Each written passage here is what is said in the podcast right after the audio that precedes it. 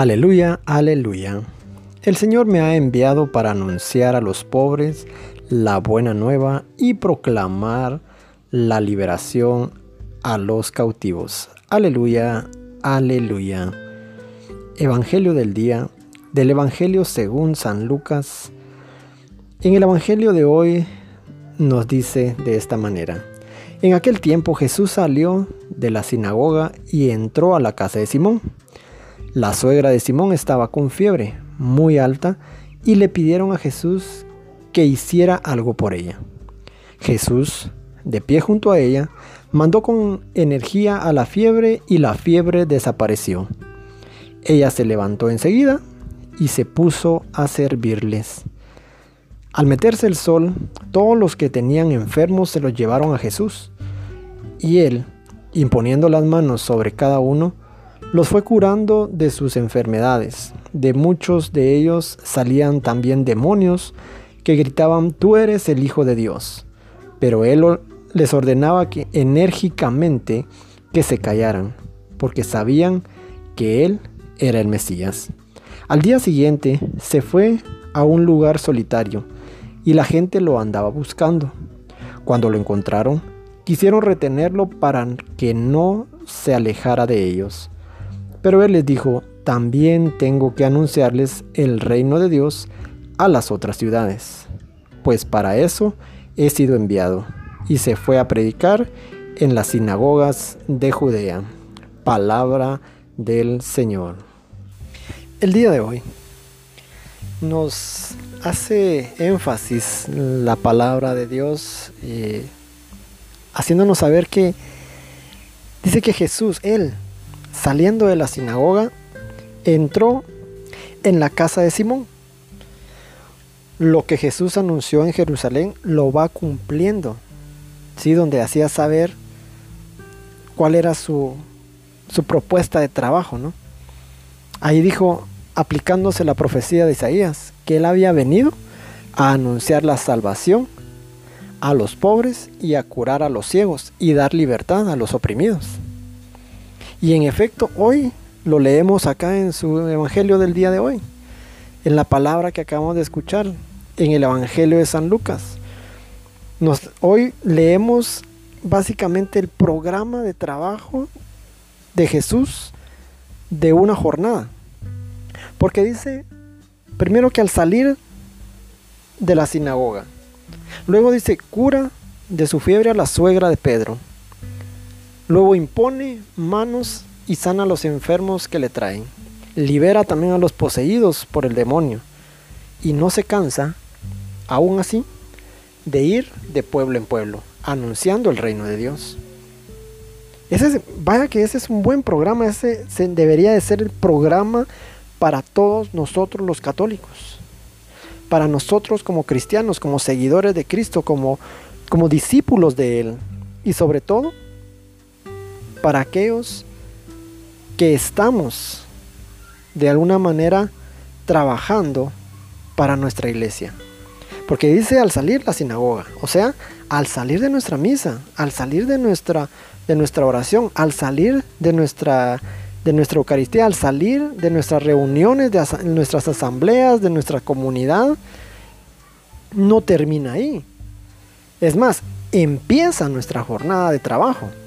Porque al salir de nuestras reuniones, de nuestra misa, de nuestra oración, es el momento en que debemos de comenzar nuestra jornada de predicación, de evangelización, de servicio curativo para con los demás y a la vez, aún así, nos llama a la oración personal.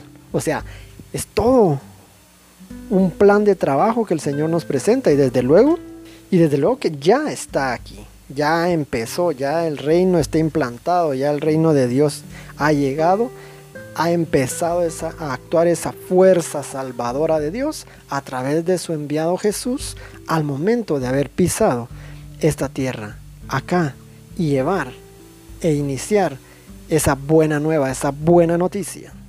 Y una de las actitudes fundamentales de Jesús y que San Lucas no se cansa de resaltar a lo largo de este Evangelio, lo podremos ir viendo, es su gran misericordia que lo lleva a estar siempre disponible a los demás.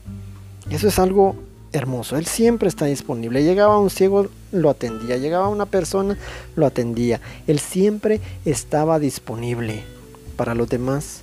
Para Él no hay momento determinado para sanar. Para Él no hay una noche de oración específica para sanar. Para Él no hay un evento. Dios no es de eventos. Dios es de disposición. Él está disponible para atender a los que lo buscan. Todo su tiempo le pertenece a los demás. Él estaba dado para todos. Siempre estaba para los demás. Su tiempo le pertenecía a los demás. Porque para quienes Él ha sido enviado, Él siempre estaba disponible. Porque para eso había sido enviado. Y para ellos había sido enviado. Para todos aquellos que querían encontrar en Él ese alivio y ese consuelo. En nuestro mundo agitado, en este en este tiempo que es fundamental recobrar esa actitud de Jesús de verdad, mis queridos hermanos. Sobre todo para los de nuestra casa. Recordémonos que el Señor nos llama a hacer luz, ¿verdad? Pero primero es específico, la luz se pone primero para alumbrar los de la casa y luego para alumbrar los de afuera. Y muchas veces hemos descuidado tal vez a las personas de dentro, a nuestra propia casa, a nuestra propia familia. Es cierto que muchas veces estamos cansados, pero que de verdad es muy importante estar siempre disponible para todos, para nuestros hijos, para nuestro cónyuge, para nuestros padres, porque la falta de disponibilidad muchas veces causa también serias lesiones en las relaciones familiares. Muchas veces no comprendemos por qué los hijos se comportan como se comportan, por qué no quieren estar en casa, pero es que nunca estuvimos disponibles para ellos. Porque es que la relación entre pareja muchas veces se ve muy conflictiva, con muchos problemas, con muchas situaciones difíciles, porque no le hemos permitido tener esa disponibilidad para la pareja. Muchas veces es demasiado tarde y nos damos cuenta que no pudimos haber ayudado mucho más a nuestros padres, pero por no estar disponibles nunca pudimos hacer más por ellos. Y eso causa lesiones. Hoy valdría la pena que reflexionemos sobre esta disponibilidad y pensar qué tan dispuesto estoy yo para dar la mano, para escuchar, para acompañar, para servir para acercarme a otros, para que otros se acerquen a mí y sobre todo a los de mi propia familia. Recordemos siempre que servir es amar. Y al mismo tiempo en, este Evangelio podemos ver también, nos enseña que encontramos dos rasgos significativos. Primero, Jesús en medio de una jornada con un horario intensivo de trabajo, con una dedicación misionera, como debería de ser en cada uno de nosotros, donde encuentra siempre el momento para orar a solas. Y por otro lado, vemos que Él no quiere instalarse en un lugar donde ha sido bien acogido, bien recibido. También dice que a otros pueblos tiene que ir a anunciar el reino de Dios. Y es que para que evitemos estos dos peligros es muy importante que estemos siempre en esta situación estamos enfocados en estos dos eh, rasgos que el Evangelio nos, nos presenta. Esos peligros que podemos llegar a tener. Primero el activismo exagerado y que eso nos haga descuidar la oración. Que muchas veces creemos que es servir, servir, hacer, hacer, hacer, hacer. Y estamos tan cansados, tan fatigados que olvidamos o dejamos a un lado por el cansancio eh, la oración y descuidamos nuestros momentos de oración cuando es lo más importante.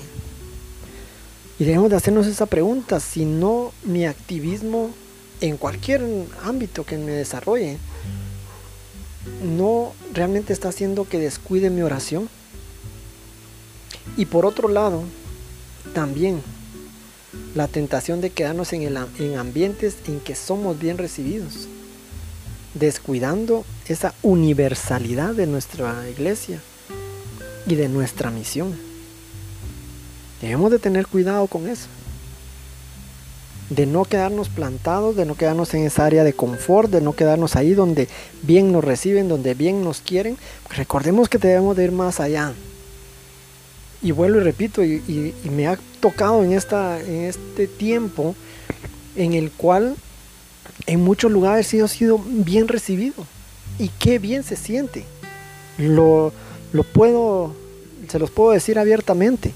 Qué bien se siente cuando llegas a un lugar y la gente te quiere, cuando la gente te aprecia, cuando la gente eh, pues te, da su atención. O sea, es muy bonito, es muy, es muy lindo. La verdad que no lo podemos negar. Pero también es momento de también salir de esa área y buscar llevar el Evangelio, la palabra, la buena noticia a otras personas. Y, lo he experimentado. Y no ha sido miel sobre hojuelas. Muchos me han bloqueado. Muchos me han dicho, por favor, no me envíe más eh, estos, eh, estos audios. Otros lo han recibido bien.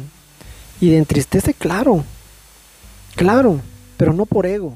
No porque me estén diciéndome a mí que no me quieren, porque al, fin y al cabo yo solamente soy un siervo, soy una persona que está al servicio de Dios, sino porque rechazaron el Evangelio, porque rechazaron la palabra de Dios, porque rechazaron a Dios mismo, al Cordero de Dios.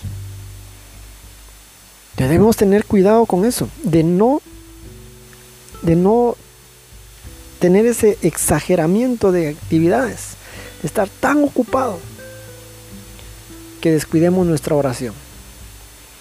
Y la tentación de quedarnos en ambientes donde nos sentimos bien, porque debemos de salir aunque seamos rechazados, aunque seamos criticados, aunque seamos señalados. Debemos de salir de nuestra área de confort y llevar el Evangelio, ese, esa buena nueva, a muchas más personas. Te damos gracias Señor, te alabamos Padre porque Jesús cargó con nuestras dolencias, sanándonos con su dolor y con sus milagros, Señor, en favor de los pobres y enfermos. Pero de esa, esa manera también inauguró la esperada salvación de tu reino para todo aquel que te busca, para aquella alma, Señor, que tú amas con ternura de Padre. Acógenos a todos en la fiesta de tu reino, papito lindo. Muchas veces, Señor, nos cerramos en, nuestros, en nuestras restringidas áreas limitadas, sin lanzar, Señor, esa mirada a nuestro alrededor. Concédenos superar nuestra miopía espiritual, Señor, y salir de nosotros mismos, salir de nuestro yo salir de nuestra propia necesidad y poder ver la necesidad de otros y poder llevar tu buena nueva, Señor, en todo momento. Te damos gracias, Padre, en el nombre poderoso de Jesús. Amén y amén. Bendiciones, hermano, en este día. Un fuerte abrazo. Que Dios te bendiga y no olvides que Dios es bueno todo el tiempo y todo el tiempo Dios es bueno. Bendiciones.